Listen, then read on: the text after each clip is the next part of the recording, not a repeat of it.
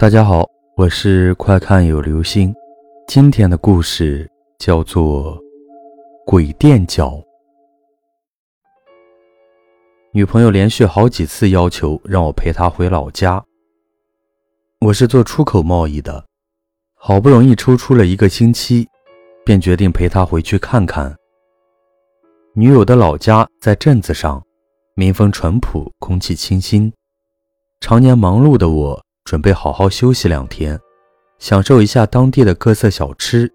女友难得回家一次，忙着带我跟儿时的伙伴们见面叙旧，天天玩到很晚才回家。他的父亲每每见我们晚回，都面有愠色，说山里阴凉，晚上太晚回家容易招来不干净的东西。我和女友都是无神论者，对这番言论自然不以为意。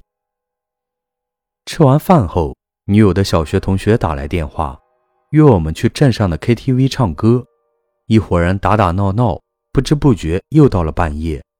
散伙之后，走在路上，我对女友说：“这下回去，你爸又要唠叨了。”小镇的夜色格外的幽静，走到巷口，发现前面灯火通明，还伴着唱戏的声音。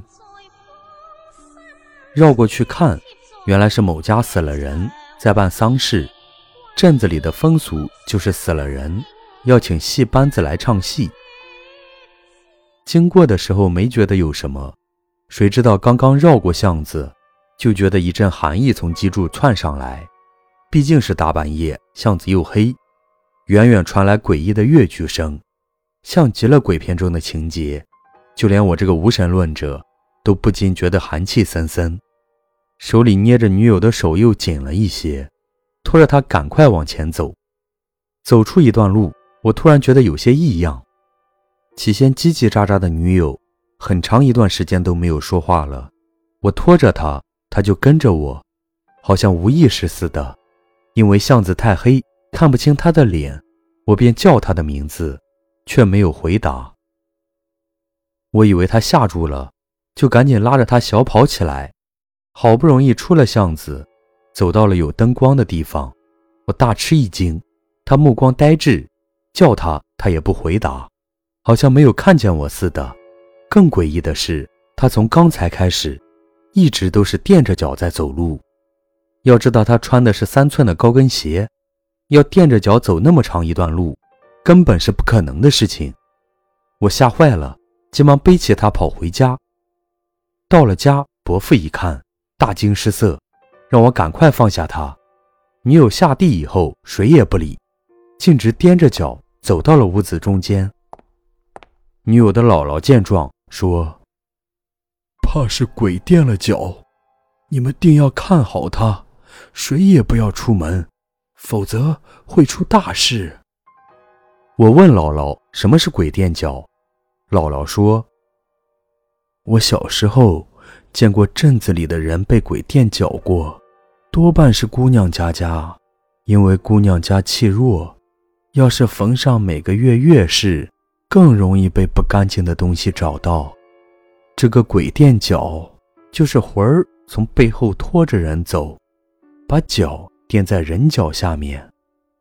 我第一次见到这种非科学的事件，只觉得毛骨悚然。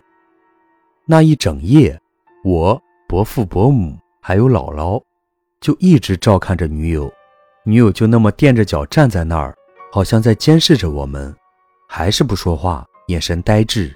大家要是静止不动，她便没事儿；一旦有人起身，她就会默默地跟在你身后。我实在忍不住去上了个厕所，一开门，发现女友站在门外，就那么踮着脚看着我。大家心惊胆战的，好不容易熬到了天亮。伯母出门去找镇子里的问米婆。问米婆就是神婆之类的人物。问米婆来了以后，拿出了个铃铛，在女友面前念了一段稀奇古怪的咒语，摇了摇铃铛。说也奇怪，女友就可以说话了，但是说话的声音完全不像她平时的声音。后来问米婆说。这是让灵体能够直接进入人体和阳间的人对话。问米婆问清女友家住在哪儿，就带着她过去了。我和伯父伯母在后面跟着，没想到就是我们那天晚上经过办丧事的那家。女友一见那家的人，就开始嚎啕大哭，然后说了一些我们听不懂的事情，接着就晕了过去。我把女友背回了家，放在床上，问米婆拿出来一个鸡蛋，烧了几张符，让我拿去厨房，拿灶炉的灰、鸡蛋和符灰用沸水冲开，说是沾天地人畜的活气儿，拿给女友喝。给女友灌进去之后，过了半个小时。他才缓缓醒过来，一脸疲惫和迷茫。我们问他，知道自己昨天晚上干了些什么吗？他回答说不清楚，只是觉得脚好痛，腿特别累。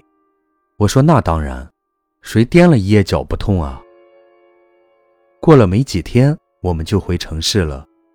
对于这场神秘事件，我们俩都只字未提，只是后来在和别人聊鬼神之事，也不再贴纸说没有。好了，这就是今天的故事，鬼垫脚。小心你身边踮着脚走路的人。